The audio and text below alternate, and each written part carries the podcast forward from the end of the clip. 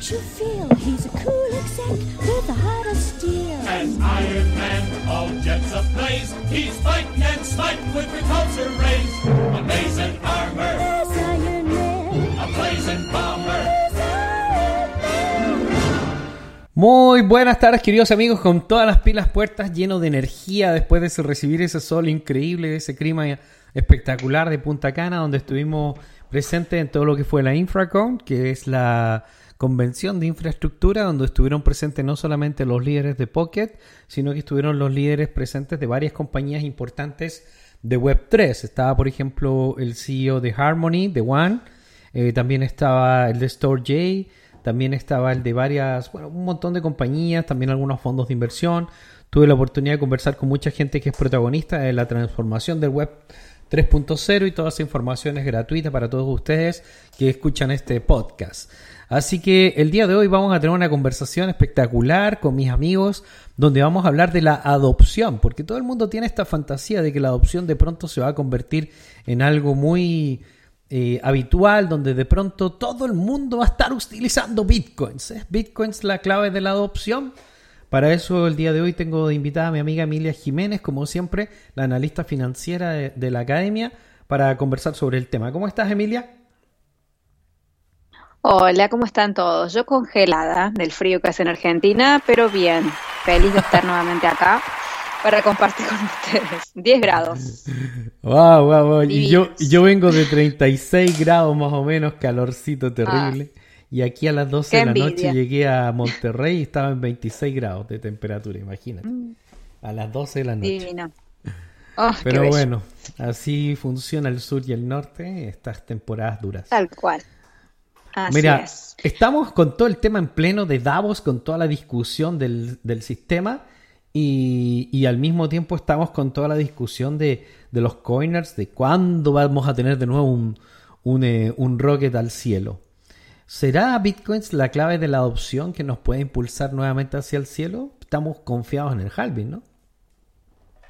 Sí, se espera con mucha expectativa el halving porque hemos tenido antecedentes de los halvings anteriores que han generado entonces este impulso alcista porque lo que básicamente muestran o recuerdan al inversor es lo, lo que es la oferta finita que tiene Bitcoin de estos 21 millones. Que si nosotros nos, nos vamos hacia atrás y vemos todas las monedas que han existido hasta ahora, monedas del Estado, monedas fiduciarias o papel moneda, como le quieran decir, no hemos tenido nunca una moneda con una emisión finita. Entonces, Bitcoin lo que trae es un nuevo concepto de dinero que hasta ahora nunca habíamos visto, por eso es que es tan revolucionario. Yo creo que la clave de la adaptación más que Bitcoin es la tecnología blockchain. Yo creo que cuando se lanza Bitcoin al mercado, se lanza públicamente, nacieron dos grandes monstruos. Por un lado Bitcoin, pero por otro lado se da a conocer la tecnología blockchain, que simplemente, digamos, Bitcoin es una aplicación de esa tecnología. Pero hay tantas otras aplicaciones que recién estamos descubriendo pocas dentro Yo- de las posibilidades que hay. Yo lo veo similar, similar a la industria del automóvil. ¿ah? O sea, evidentemente el primer gran líder de la industria blockchain es Bitcoins. Eh, sigue siendo el padre el que domina todos los movimientos y lo va a seguir siendo. Pero su relevancia dentro de la estructura blockchain está siendo cada vez menor porque ya sabemos que no podemos reorganizar la economía en base a bitcoins. Eso, eso es algo que los maximalistas como que no sé si no lo entienden o no lo quieren entender. Nosotros, por ejemplo, eh, tenemos que comprar cosas, tenemos que ir a las tiendas, tenemos que almorzar y todo eso se, se hace a través de un sistema de pagos más dinámico que lo que nos puede ofrecer bitcoins. Entonces, bitcoins no podría, no podría servir para reemplazar esos aspectos de la economía. No, para mí tampoco. Primero, porque la, gran mayoría de la gente no soporta, o no soportaría, yo creo que ninguno en realidad, estos vaivenes de precio. Que un día te levantas y sos tres veces más rico, al otro día te vuelves a levantar y sos tres veces más pobre. Esto no se, no se, no se, no puede ser para lo que es el dinero. Justamente por eso mencioné a Bitcoin como que es la primer moneda que tiene estas características, porque para que el dinero sea dinero, una de las características que debe tener es que sea una reserva de valor.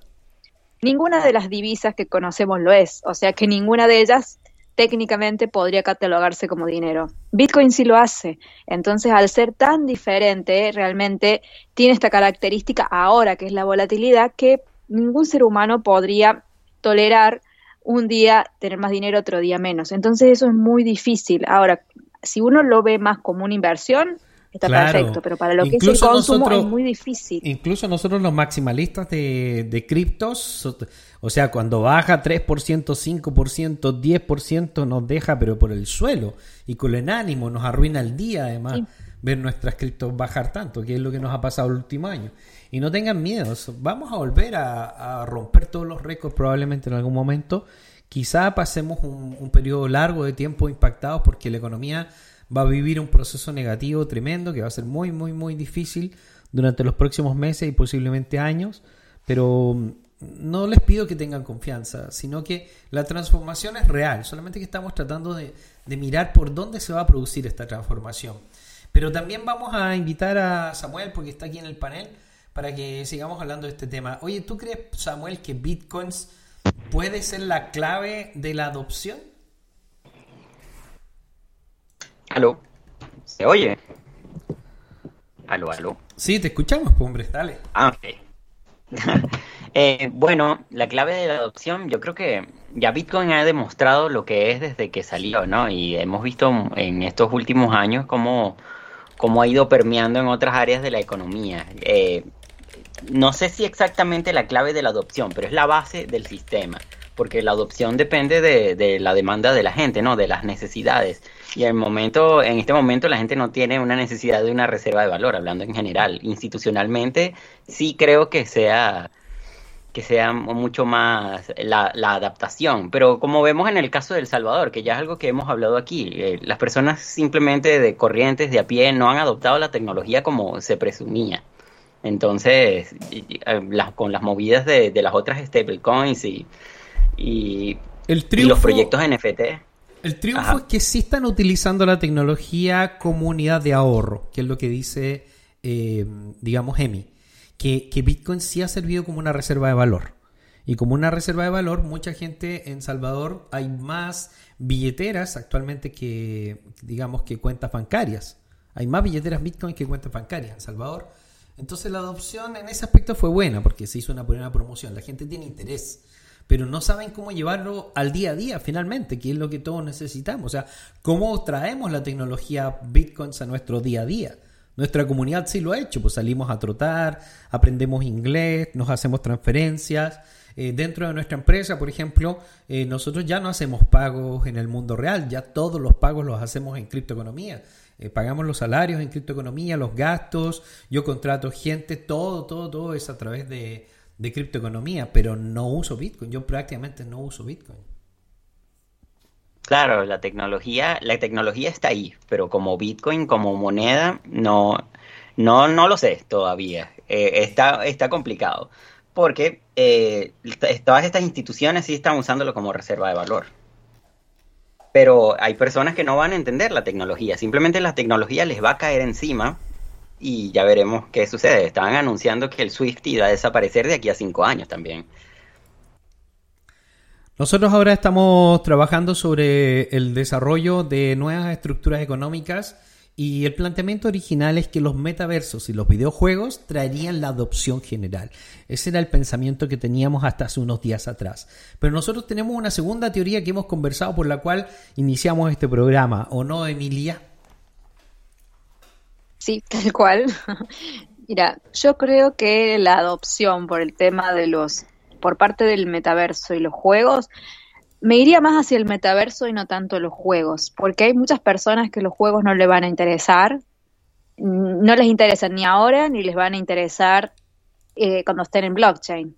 Eh, ahora, lo que es el metaverso, si se aplica al mundo laboral, y no va a quedar otra. Así como, por ejemplo, cuando vino la pandemia y había reuniones de trabajo que debían seguirse haciendo, muchos se vieron obligados a hacerlo en Zoom, guste o no guste, lo tuvieron que hacer ¿sí? Entonces ya sí se mete en la parte del metaverso en el mundo laboral, en el día a día, en las reuniones, en los encuentros y en todos estos eventos sociales, yo creo que sí. Ahí sí se podría ver desde un punto de vista mucho más general y también sí ingresa el metaverso a lo que es la parte educativa, que es donde la mayoría de las personas necesitan encontrarse y casi todos trabajan o todos estudian, la mayoría. Yo desde ese punto sí lo veo. Nosotros tenemos el planteamiento y veníamos hablando de este tema y hoy día nos sorprendemos con esto porque, wow, fue como, oye, ¿qué pasa? Nos están escuchando las conversaciones privadas, los programas, ¿qué onda? ¿Qué está pasando? Porque veníamos hablando de que la adopción iba a llegar por el lado de las stablecoins. Y hoy día en la mañana nos despertamos con la noticia, wow, la super mega bomba, porque esto es una, esto es un bombazo, es casi como que hubieran legalizado bitcoins en México, que el Tether se va a lanzar en, eh, en, en- en México, o sea que va a, existir, va a existir el Tether del peso mexicano, esto es increíble, es impresionante. Y, y realmente va a hacer que muchas empresas mexicanas muevan su capital hacia la industria cripto, que empiecen a pagar los salarios en pesos mexicanos, pero Tether, como se está haciendo en todo el mundo, y eso le va a dar más dinamismo. Y al parecer ese fenómeno se podría producir en todo el mundo. Entonces podríamos tener un montón de monedas, o sea, no solamente las CBDC, que son tremendamente negativas y, digamos, y peligrosas, sino que podríamos tener estos nuevos reflejos de las monedas fiat, que a pesar de que no son tan buenas, son muy dinámicas y a la gente le gustan mucho. Esta podría ser la verdadera adopción, Samuel. Así es, yo creo que Tether está dando un super paso con esto, porque si empieza a sacar eh, las monedas eh, estables de todos los países, va a haber alternativas para todo lo, lo que se plantea en un futuro conspiranoicamente hablando, ¿no? En Venezuela las criptos se han adoptado por la necesidad, ya que, bueno, todos saben que tenemos un control de cambio y la única manera de acceder a esos, a esos recursos es a través de las criptos. Entonces, lo mismo podría suceder en otros lados y que esté la opción o que se estén adelantando a ello es muy interesante. El, el hecho de a- que... Sí, dime. No, que aparte lo interesante de esta estable del peso mexicano es que Tether ya tiene estable de dólares, de euros y de yuan. Y la, el peso mexicano se suma a estas, a estas, a estas monedas que son, digamos, son monedas de primer mundo. De hecho, Eh, es más, se está catalogando- locuras- Sí, sí, sí, sí. Discul- una de las Se está locuras que yo había catalogando a México como el centro financiero. Sí, exactamente, eso te iba a decir. Una de las locuras que yo venía comentando hace un tiempo es que, eh, bajo mi impresión de, de los parámetros económicos que se estaban observando, primero, eh, México era la primera economía de habla hispana del mundo, la más importante, la más grande, que estaba desplazando a España, algo que la gente como que le costaba eh, percibirlo. Eh, una de las razones por la que España ya no tiene una moneda propia y es más una especie de subdivisión de Alemania, que, que es el gran líder de Europa, porque el control financiero proviene del euro. Entonces, eh, digamos que esta subyugación de, de España hacia el euro lo debilitó muchísimo actualmente y también su independencia como nación. México, en cambio, se está elevando como, como potencia y uno de mis planteamientos es que México probablemente va a estar en el G7 muy pronto y además por el, por el gran respaldo que tiene de la industria del petróleo y tiene es uno de los pocos países del mundo que tiene alianza tanto con China como con Estados Unidos al mismo tiempo. Entonces, esta es una señal increíble porque es la base de un, de un super macro sistema financiero que es bastante liberal y positivo para nosotros, México. Sí, totalmente de acuerdo. Ya que lo mencionen como un centro cripto latinoamericano, eh, así fue catalogado, así lo vi hoy en, en- en los medios, me pareció bastante interesante, sumado a que, a, a que ya forma parte de estas monedas de Tether, que estamos hablando de, como les decía recién, dólar, euro, yuan y ahora el peso mexicano. No me extrañaría ver que Tether empieza a tomar presencia como mon- a ofrecer monedas estables en otros países y realmente Correcto, si esto correcto. crece, realmente las CBDCs no tendrían sentido. Lo que pasa es que ¿Para qué voy a usar eso? No tiene nos sentido. estamos nos está mostrando una tremenda una tremenda tremenda señal Tether de hacia dónde va a ir realmente el mercado. Esto va a ser una guerra financiera. Nosotros estamos en medio de una guerra financiera. La gente no lo alcanza a ver. Y ellos no dominan todo eh, la posibilidad que nos puedan convencer para solo utilizar monedas CBDC es prácticamente nula. Esta va a ser una guerra entre los gobiernos que quieren nuevamente controlar el, el- el sistema político-económico y, y las nuevas empresas privadas que también son tremendamente poderosas y que tienen el apoyo del capitalismo clásico para avanzar hacia un modelo más liberal. Y finalmente lo que nosotros estamos viendo es que se viene el híbrido con todo. El híbrido va a ser eh, real y va a ser probablemente una guerra. No podemos decir qué países van a estar más hacia la izquierda, más hacia la derecha, más hacia arriba, más hacia abajo, pero de que el híbrido es una realidad, eh, es una realidad. Ahora, ¿qué tanto podría convencer a la gente común y corriente tener billeteras eh, en su móvil y ya no cuentas bancarias, pero en monedas estables de su propio país, Samuel? Bueno, que eso ya está sucediendo. Yo lo estoy viviendo, por ejemplo, en mi país. Eh, utilizo más, más las cripto que incluso el mismo Bolívar, aunque tengo que cambiarlos a Bolívares. Pero eh, asimismo se va a empezar a, a replicar en, en otros países por, debido a la necesidad, como venía diciendo. Eso sería. Sí, nosotros, por ejemplo, en el caso de Venezuela, que uno de los ejemplos más cercanos que tenemos para los países de habla hispana, es total. O sea, yo hablo con una gran cantidad de gente de Venezuela, de hecho hay una gran cantidad de personas que son de Venezuela dentro de nuestro equipo de trabajo, y, y ellos utilizan el, el- el dólar, Tether, como, como la moneda, su moneda, ni siquiera el de Coinbase, usan el, el Tether. Así es, muchos pagos se hacen, sobre todo Binance es lo que, lo que ha sido una salvación aquí. Entonces, Sí, eh, Binance el- se está convirtiendo en el gran banco de Venezuela, realmente, probablemente. Así es. Porque Y ni estamos hablar de Argentina. En Argentina también está igual, ¿no? Se está Uf. moviendo. Pero yo diría que en Argentina es Sí. menor que en Venezuela.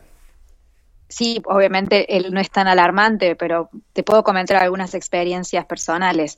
Eh, aquí en Argentina está prohibido comprar dólares, solo te dejan comprar 200 dólares mensuales.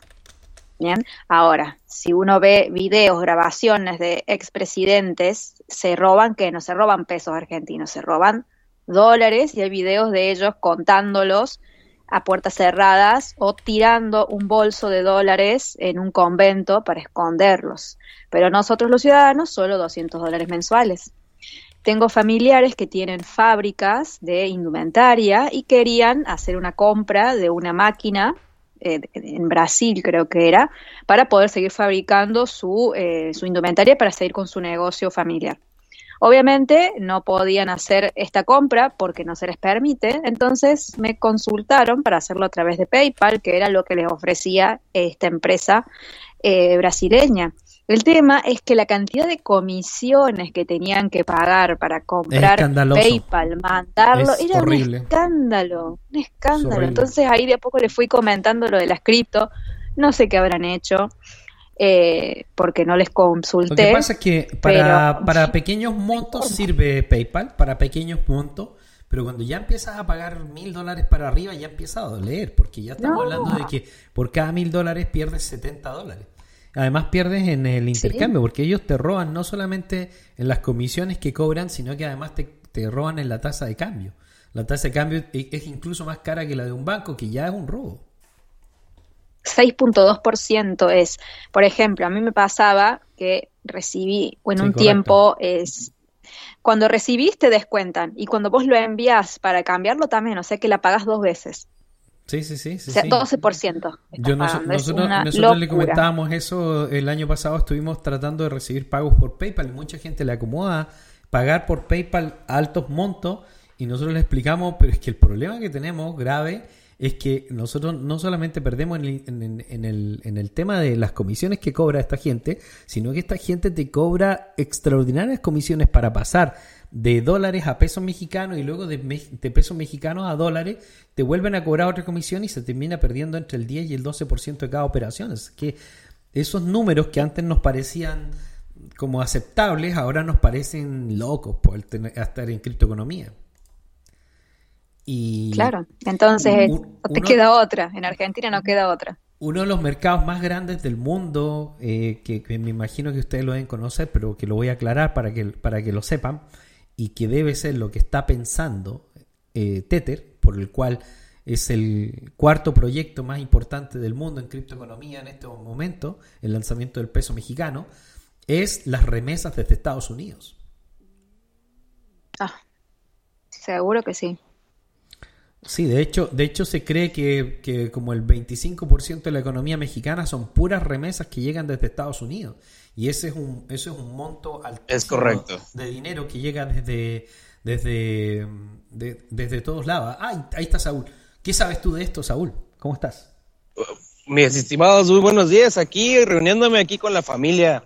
Saludos a todos, hermanos y hermanas. Saluditos, un besito. Saludos. Pues algo muy interesante lo que acabas de compartir en la mañana. Sinceramente no lo sabía, pero lo que acabas de dar el dato es muy, muy importante. Di- di- Se te escucha muy mal, muy mal. Tranquilo. Estabas súper bien, ahora se te fue mucho el audio. ¿Escuchas ahí? Sí, ahí, correcto. Ahí Dale. está, perdón.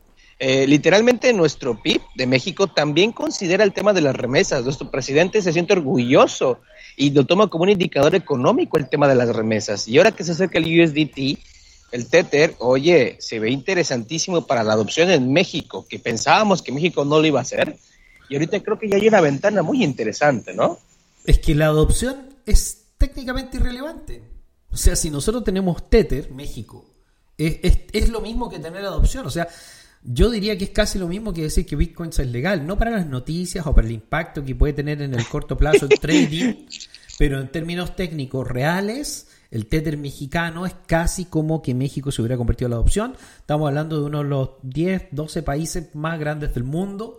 Eh, estamos hablando de uno de los países con, con más de 150 millones de población y uno de los más grandes socios comerciales de Estados Unidos. O sea, estamos en el top 3 y, y- y el movimiento, uno de los movimientos de remesas más grandes que existen en el planeta es el movimiento que se hace desde Estados Unidos hacia México. O sea, la extracción que hace México de dinero en Estados Unidos es brutal.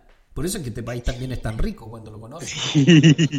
A ver qué va a decir Ricardo Salinas Pliego, porque es uno de las empresas, bueno, él es dueño de Electra, una de las empresas que más remesas manda, que, de se hecho siempre... robando. Ah, ah, claro, pero ahorita que eh, eh, ya, ya Western Union como que va a empezar a hacerse un lado, porque es donde más mandaban remesas y utilizar, por ejemplo, Bitso, a ver qué va, va a comentar, ¿eh? Me estoy in- intrigadísimo para ver qué va a comentar este compañero, a menos de que diga, ok, Emilia. integramos... Mira, me- metámosle un chor a Western Union. En cualquier momento, Le, Western le Union, un PayPal, Mon- forramos. Sí, sí, sí, yo A creo todo. que yo creo que no es broma, ¿eh? o sea, le metemos un, un short a PayPal y a Western Union y nos forramos porque esa cuestión se, se van a venir abajo en dos años, yo creo.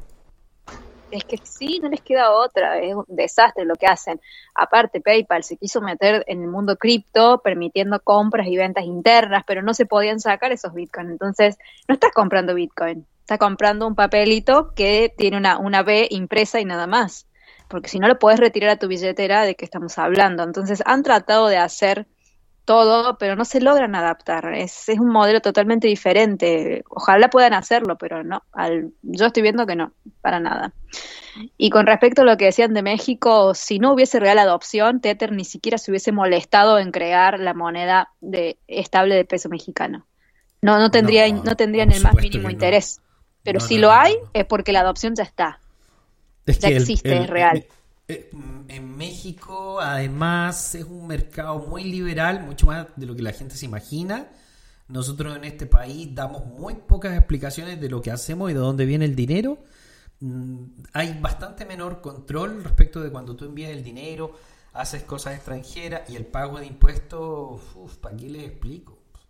Si en este país se pagan pocos impuestos y si quieres no pagar impuestos, puedes no pagar impuestos porque hay muchísimas opciones. Y como son estados federales, eh, simplemente tienes que ir buscando qué estado te conviene. O sea, crear empresas en México es muy bueno.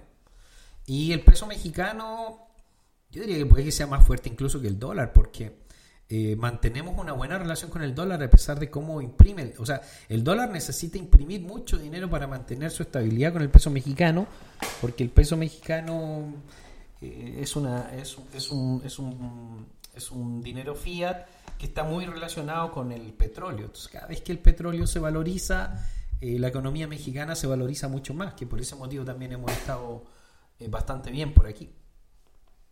Sí, Oye, es más, oye, te doy no un dato. quisiera- Oye, Dame. Doy un dato con respecto al dólar contra el peso mexicano. Desde marzo del 2020, está bien que el, el- el dólar perdió mucho valor por el tema de las tasas a cero. Pero desde ese entonces, la moneda mexicana se ha estado fortaleciendo con respecto al dólar. Y con todo lo que ha subido el dólar en estos últimos meses, el peso mexicano sigue siendo más fuerte. Estamos hablando que cuando inició la pandemia, el tipo de cambio que me figura aquí en la página de TradingView era cerca de los 25,71 pesos mexicanos por dólar. Hoy estamos en los 19,80 y la tendencia sigue siendo de fortalecimiento de la moneda mexicana frente al dólar. Entonces acá no se está viendo para nada el fortalecimiento que ha tenido el dólar. No le es suficiente para derribar el peso mexicano. Y lo estoy viendo aquí en la imagen que lo puedo compartir al grupo de la academia para que lo puedan ver y entender. Así que tal cual. El peso mexicano más fuerte que el dólar hace ya mucho tiempo. Sí, sí, sí, yo lo venía comentando y también por eso venía recomendando mucho que las personas de habla hispana que están buscando un nuevo destino más liberal, que no tiene tanta presión respecto del, nuevo modelo, del nuevo orden mundial, este excesivo control sobre la población, cámaras por todos lados, eh, posiblemente más cuarentenas y hasta más, eh, ustedes saben, más vacunas. Bueno, eso no, no pasa en México y probablemente no no va a pasar en México. México se mantiene como un poco neutral sobre eso, un poco neutral. En, las, en los Oye. ingresos por remesas provenientes de Estados Unidos, el año 2021 tuvimos el récord mundial de 42 mil millones de dólares en remesas eh, desde, desde Estados Unidos a México. O sea, es brutal, es brutal la cantidad de dinero que, que mueven estos dos países. Estos, eh, probablemente es mucho más grande. Yo no sé si esto es solamente datos respecto de las ganancias que producen estas remesas o es, o es la extracción que hace eh, México de Estados Unidos, Saúl. Es correcto, es correcto. Oye, ¿de qué- de qué les queréis comentar algo? Algo así como para meterle un poquito de, de, de conspiranoia a esta situación. Recuerdo que hace unas semanas, o si no es que la semana pasada, eh, ahí me pueden corregir, leí un artículo donde el presidente o el CEO de BlackRock se había reunido en secreto con, el, con nuestro presidente, con, Andrés Manuel López Obrador, que de hecho fue como que medio censurado porque nada más un solo, este, un solo, por un solo medio lo leí. Y, y- tiempo después empieza a pasar todo esto, ¿no? Que se me hace un poco interesante todo este movimiento que está pasando. Hay mucha presión respecto de México. Yo pienso que, o sea, en mi, en mi visión intuitiva, porque no hay tantos datos, porque acá hay cosas que pasan delante de la cortina en el teatro y hay otras cosas que pasan detrás de la cortina, que son las que no alcanzamos a ver. Yo considero que hace un rato que se escogió a México como uno de los próximos países del G7 porque les gusta mucho el modelo mexicano. Les gusta el modelo mexicano porque en general en México la gente es pobre, vive bien con este modelo, es feliz con este modelo y eh, gastan bastante menos que en otros países, o sea, que es lo que hemos hablado. Eh, ellos quieren avanzar hacia nuevos modelos que no son exactamente de despoblación, que son una mezcla entre despoblación y pobreza. Pero la, la pobreza mexicana es bastante digna, de hecho. O sea, yo, que he tenido mucha experiencia en todo el mundo y he viajado por todas partes, les diría que acá la pobreza no se ve exactamente como pobreza. Es distinta de la de Sudamérica. No sé qué opinas tú, no sé si alguien más ha tenido ese tipo de experiencias. Ah, no, definitivamente. ¿Qué definitivamente? ¿Qué es lo que piensas tú, Saúl? E- Es correcto, o sea, ahorita que lo mencionas, definitivamente, sin tratar o sin intención de ofender a nadie que nos escuche de otro país, de otros, mu- de otros estados, inclusive de México, considero que tienes la razón. La pobreza en México, lo que conocemos como pobreza, no es la misma pobreza que podemos visualizar, por ejemplo, en Venezuela o en algunos otros países de Latinoamérica. Eh, vamos, comparándonos sinceramente con nuestro, nuestro mismo nivel, ¿no? Con O sea, los mexicanos, los mexicanos pobres sufren como Sí, todos sí, los pobres de todo el mundo, pero comen, salen de fiesta, hasta la pasan bien. O sea, es que, es que en México se puede Sí. comer, en México con dos dólares puedes almorzar tranquilamente y comer súper bien. O sea, es que. Es- Se es crudo, pero es van a la- cierto. se van a la taquería y se, y se, y se comen un festín de taco y la gente es súper feliz con eso. Y, y hay un montón Uh. de otras formas. Y el clima es muy favorable porque como, como no se pasa tanto frío, no se necesita tanto dinero para gas, para gas, para calefacción, no se necesita tanto aislamiento en las casas. Entonces el modelo de pobreza acá es bastante más aceptable y quizá parece que ese modelo les, les acomoda al, al nuevo orden mundial. ¿Qué piensas tú, Emilia? Porque allá en el sur sí se sufre. Allá la gente pobre sí sufre y hasta muere de hambre en el sur. Sí, acá se mueren de hambre y de frío también. Se hacen campañas en pleno invierno para recolectar mantas para repartir a las personas de la calle cuando no encuentran eh, esos hogares provisorios para poder dormir, porque se han muerto muchas personas de frío congeladas. Acá la pobreza, estamos hablando de personas que ni siquiera tienen acceso a agua corriente, estamos hablando de niños que tienen que recorrer descalzos kilómetros de, en barro para poder llegar a la escuela Sí, sí, y acá sí, la gente no va a la escuela porque quiere aprender. Acá la gente va a la escuela porque necesita comer algo en el día. ¿Sí? Las escuelas se han transformado en más que todo ir a buscar qué comer que qué aprender. Entonces, acá la pobreza realmente es triste, no es solamente falta de dinero. Acá es ya directamente se ha, no me sale la palabra, pero se lo trata como si ni siquiera fueran seres humanos. No es dinero, es otra cosa. Sí, Qué acá la pobreza es Te digo, o sea, es que, Durísimo. wow, no. Qué duro, qué duro, qué duro, qué, es muy qué feo, muy tremendo. triste, sobre todo los, los niños. Los niños es lo que más cosa dan porque ellos son, son víctimas. Por ahí el, el adulto puede tomar ciertas decisiones, pero ya el niño que es traído al mundo, vivir en este contexto, a mí realmente me hace muy mal verlos, es muy feo. Bueno, nosotros estamos viendo una situación bastante tremenda que está sucediendo a nivel mundial. Eh, estamos camino de un nuevo modelo, un nuevo modelo que, que va a ser más complejo, pero también es porque el mundo está viviendo una inestabilidad brutal que es difícil de controlar. Ahora, el, el nuevo modelo digital está buscando fórmulas para que las personas puedan tener diferentes oportunidades.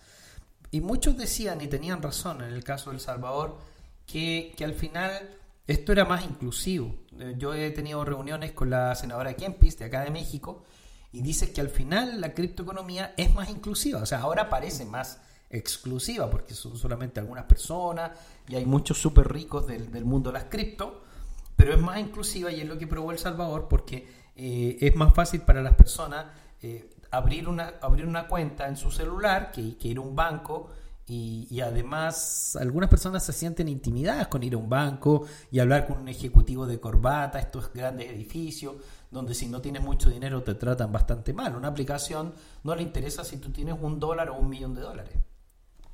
Sa- Samuel, tú, tú que tienes la experiencia de, de- de Venezuela, ¿qué, qué opinas tú? Bueno, es que es una salvación esto de las cripto. Yo, yo me alegro todos los días de estar en este mundo porque de verdad ha sido una solución para todo esto y, y sobre todo eh, con lo de la pobreza que estaban hablando, ¿no? Eh, son herramientas, herramientas que no existían hace tres, cuatro años y le han dado una vuelta, a, como decimos acá, a la cachapa totalmente, ¿no? Entonces vemos ah, cómo, cómo lo que está sucediendo ahorita con México y con El Salvador y todo, y es bastante esperanzador desde ese punto de vista, aunque vemos eh, eh, a Davos haciendo sus, sus movidas contra todo, ¿no? Vamos a ver qué a qué nos llevan los próximos años. Sí, y aparte, volviendo al- al- al- a la pobreza que no es dinero, acá en Argentina no saben la cantidad de profesionales, abogados, contadores, que están trabajan- trabajando en kioscos o que conducen taxis, ¿sí? Porque ni siquiera sirve Oh, sí, sí, estudiar. sí. Uf, es y correcto. Aquí mío. nosotros tenemos No, es que es el siguiente fenómeno de la economía mundial, que, que- que la gente, ha o sea, que la economía distrajo recursos para preparar gente para un mundo que ya no existe, convenciéndolos de que en algún momento con eso iban a poder vivir, que era una mentira. Claro, y me pasó a mí misma en primera persona. Yo cuando me recibí eh, de técnica en gestión financiera, estaba muy contenta con mi título de la Universidad Nacional. Salí a buscar empleo, mandé mi currículum a un montón de corredoras y empresas que se dedicaban al análisis financiero, todas las que estaban aquí en Córdoba, mandé a otras. Nadie me respondió ni un hola cuando me envié mi currículum. Y después, cuando empecé a publicar mi trabajo en las redes, digo, bueno, si no funciona en Argentina, funcionará en otro país. He estado contratada en Colombia, en Perú, en Chile, hasta de Reino Unido me han llamado. Entonces, mi propio país, para mi propio país, mi título no sirve. pero para afuera sí, y todos los trabajos que he tenido hasta ahora han sido siempre de afuera, en Argentina no me ha llamado nadie hasta el día de hoy, y yo me he recibido en el año 2012, hace Lo- 10 años. Lo que pasa es que los países están obsoletos, que ese es el punto. Y nosotros estamos frente a un nuevo país que se llama Internet, que tiene sus propias monedas, su propia estructura económica y la riqueza se está trasladando a este nuevo país, que tiene nuevas fronteras, que tiene nuevas reglas y que tiene una nueva estructura. Y parte de lo que está aprendiendo nuestra comunidad a través de los distintos proyectos y cosas, y a veces nos caemos y a veces no, es, es este, es este tema de que tenemos las verdaderas y únicas oportunidades que nos va a ofrecer el mundo van a estar del lado de la blockchain y de la economía digital. Que, que hay tanta gente que tiene tanta resistencia a este cambio, pero, pero este cambio es más o menos como cuando pasamos de los caballos a, a los carros, Samuel. Así es. Eh, hablando de todo esto de las profesiones, aquí se muchísimo en Venezuela eso, ¿no? Eso de que los títulos no se sirven para nada. Y a través de toda la, decadencia social hemos visto lo que es el adoctrinamiento de las universidades también, ¿no? Me parece interesante, sobre todo dando el curso espartano, la- las herramientas que da Internet para, para aprender a una velocidad mucho más rápida, mucho mejor, y empezar a, a emprender en el mundo laboral eh, en Internet, ¿no? Con un curso simplemente ya te haces útil para otra persona y ya empiezas a generar ingresos. Ahora vendrán los, los ortodoxos de las universidades que, que piensan que con cinco años, bueno, yo soy licenciado, ¿no? Pero, pero las universidades están totalmente obsoletas y eso lo ha demostrado tanto la medicina como la arquitectura, como el periodismo, todo, todo, la- la- los mismos economistas. Vemos cuántos keynesianos no hay por ahí haciendo desastres. Y eso es gracias a la universidad. Estamos frente a un nuevo mundo que se alzó frente a nuestros ojos en muy pocos años, una transformación tan brutal como la de las .com. Es la nueva, es la nueva revolución industrial. Algunas personas las entendieron y se están adaptando. Somos nosotros los que evidentemente cometemos errores, vamos en este camino porque es algo nuevo que se está creando. Y, mientras tanto vamos, vamos empezando. Por ejemplo, nosotros venimos de la industria de los juegos no electrónicos, que es una industria que está intentando adaptarse a este nuevo modelo electrónico. En alguna primera etapa tuvimos un montón de videojuegos que eran muy intrascendentes, muy irrelevantes, y ahora estamos buscando un nuevo modelo de videojuegos que pueda servir como una suerte de integración en, en la estructura económica. Ah, este autor, Yuval Noah Harari, que el mundo está espantado de las cosas que dice últimamente, la verdad es que sí hay cosas que dice que son incómodas, pero en general son cosas que estamos observando como testigos de la realidad, como el hecho de que la gente no tiene que hacer de cara al futuro, o sea, es que es un hecho, la gente no, ya no hay donde meter más personas, no hay más estructuras para el empleo y eso, y eso es sumamente complejo. Entonces, nosotros estamos viendo que la adopción va a provenir eh, a través del tema de ganar dinero, en realidad, que, el gran motor va a ser ganar dinero. O sea, el gran motor va a ser buscar cómo conseguir ese dinero y darse cuenta que en Internet está ese dinero. Y empezar a buscar las nuevas formas de ganar dinero. Yo creo que ahí va la verdadera clave de la adopción, Samuel. Saúl. Saúl, perdón. No pasa nada, todos somos aquí, podemos opinar lo mismo. Pero sí, es correcto, ahora todo va a estar girando, va a estar girando a ese concepto. Creo que desde ahora ya nos están preparando o las situaciones económicas, más las adopciones, más la infraestructura tecnológica, se está enfocando hacia ese, hacia ese lado. Considero que nosotros ya hemos visto ese cambio de tendencia y estamos muy, muy a tiempo para aprenderla, para manejarla, para dominarla, para cuando sea un algo tan común, nosotros tengamos la, la, la parte de yo ya sé qué hacer y cómo hacerlo, en lo que otros apenas están empezando a aprenderlo. Es como lo que tú comentabas, el cambio del caballo, del caballo al coche. Aquellos que se adaptaron mucho más rápido supieron aprender o aprendieron cómo reparar el coche y generaron más dinero de aquellos que apenas estaban empezando a emprenderlo y que no creían que eso iba a ser posible. Creo que estamos en ese momento y este medio que tenemos es fundamental para que también todos los que nos escuchen empiecen a tomar cartas en el asunto, porque estamos en el cambio y estamos en el momento adecuado. Emilia, la, la- la adopción evidentemente tiene que pasar por un motivo de necesidades. O sea, uno hace un cambio porque uno necesita un cambio. O sea, cuando pasamos del caballo al carro o al avión, fue porque nos dimos cuenta de que queríamos ir más lejos. Queríamos ir más lejos y ya no lo podíamos hacer exactamente arriba de un caballo. Entonces empezamos a construir caminos y empezamos a desarrollar muchas cosas. Ahora, el nuevo modelo económico, eh, de hecho, el día de hoy salió una noticia sumamente importante donde uno de los bancos de inversiones más grandes del mundo dice que el SWIFT está muerto. El SWIFT está muerto y en menos de cinco años simplemente va a desaparecer. No hay ninguna compañía del mundo que va a usar el SWIFT. Entonces, ¿de qué estamos hablando? Estamos hablando de que definitivamente ellos ya están aceptando de que la criptoeconomía lo va a hacer todo. Y Rusia se murió de risa, ¿no? Se te escucha muy mal, Emilia. A ver. Ahí, ahí mejor. Es que es obvio, no puede sobrevivir algo que sea tan ineficiente, que, que demore ah, y que sobre todo esté cerrado los sábados y domingos. Las personas necesitamos mover dinero todo el tiempo y no podemos hacer una transacción el viernes y esperar hasta el lunes para que esté lista. Esa necesidad el- de el- urgencia. el- además que el dinamismo de los mercados es brutal actualmente. Si tú mandas un dinero a un lugar, en cinco días puede haber cambiado el precio, la situación económica mundial, el negocio, todo. Claro. En cinco días o sea, cambió todo. No se puede esperar.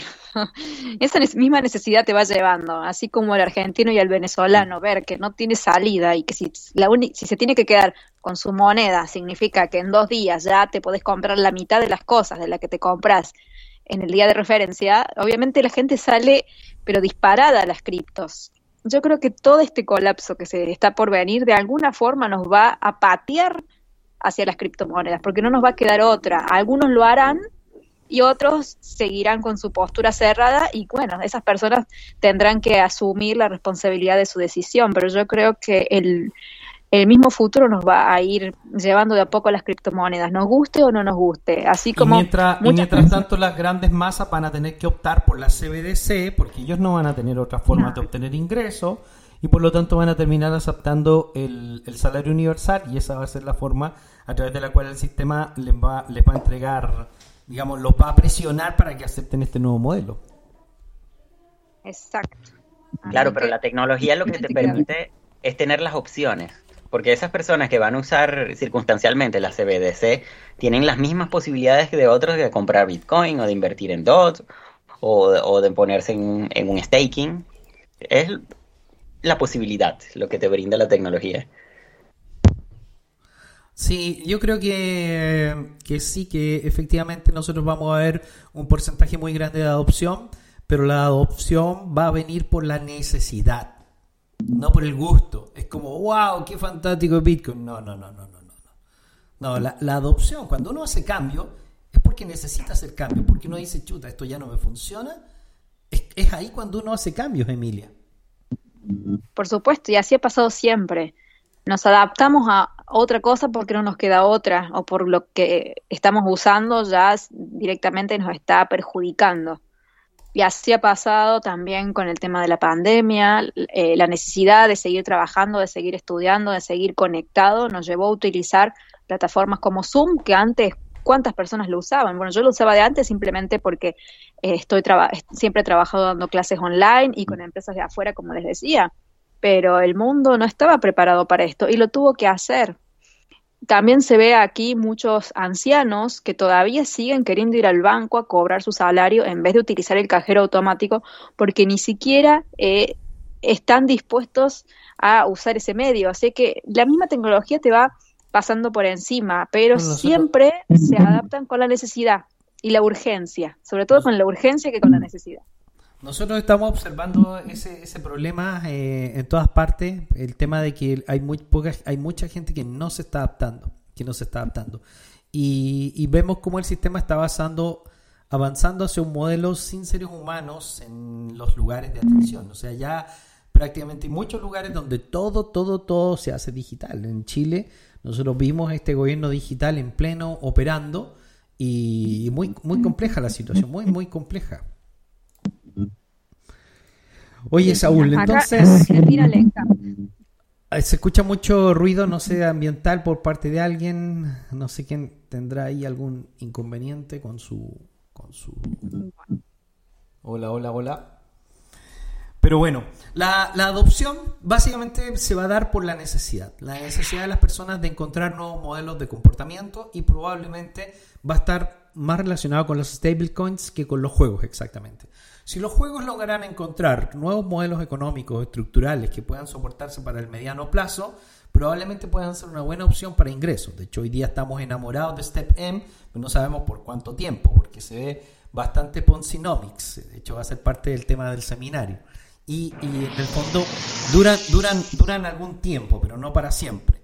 Y ahora nosotros vamos a estar avanzando hacia otras ideas y hacia, hacia otros modelos que nos podrían dar algún tipo de, de oportunidad, pero van a venir a través de los stablecoins. De, hecho, no va a venir probablemente a través de bitcoins.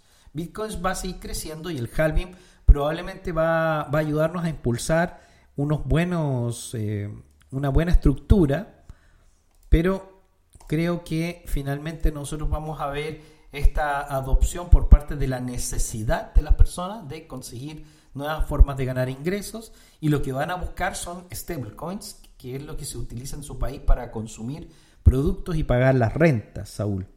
Así que para allá va la adopción. Es correcto, totalmente de acuerdo, totalmente correcto. La verdad es que es muy interesante cómo se está moviendo todo esto. Y bueno, el mercado inclusive lo está, lo está, lo está denotando, pese a todo el movimiento que existe de malas noticias, se sigue manteniendo en niveles interesantes, se sigue manteniendo en niveles, como le comentaba, eh, como comentaba Emi anteriormente, niveles ballena, soportes ballena, es que me encanta ese nombre, te, lo amo, eh, te, amo ese nombre, amiga. Este, eh, eh, quiere decir entonces que eh, hay entusiasmo, hay, hay, hay confianza, hay confianza y eso es bueno. Eso es bueno tanto para los inversionistas como para también entusiasmar más a gente a que también pueda apoyar, más bien más que apoyar, aprender y utilizar estos medios. La verdad es que, repito, estamos en el momento, en el momento, en el lugar y en el tiempo correcto.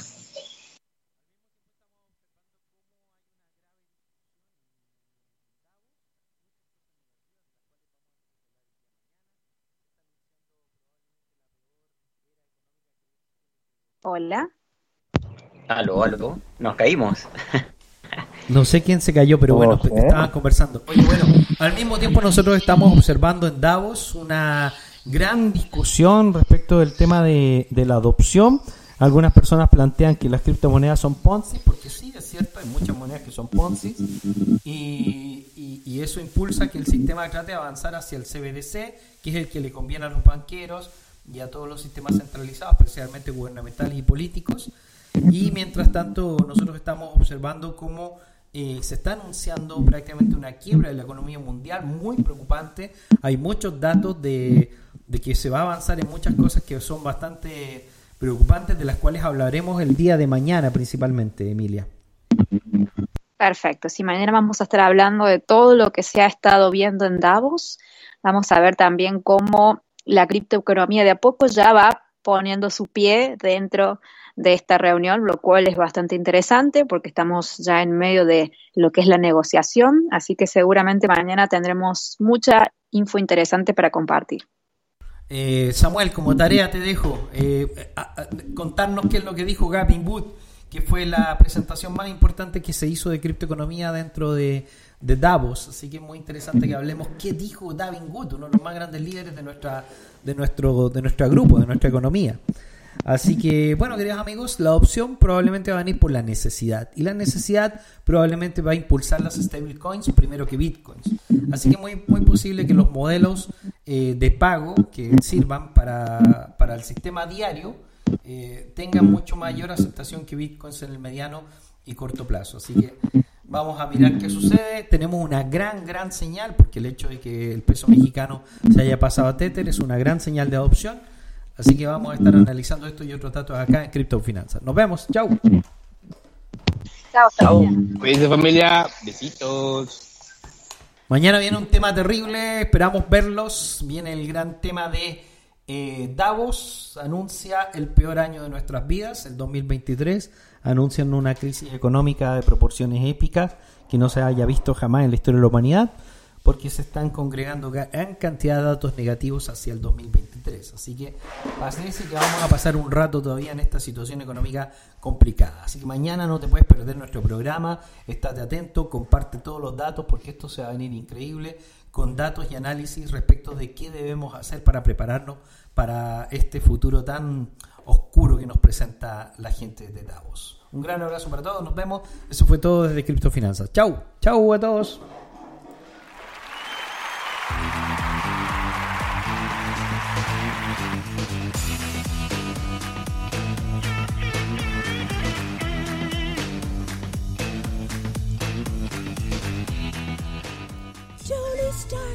makes you feel he's a cool exec with a heart of steel. An Iron Man, all jets ablaze. He's fighting and sniping with repulsor rays.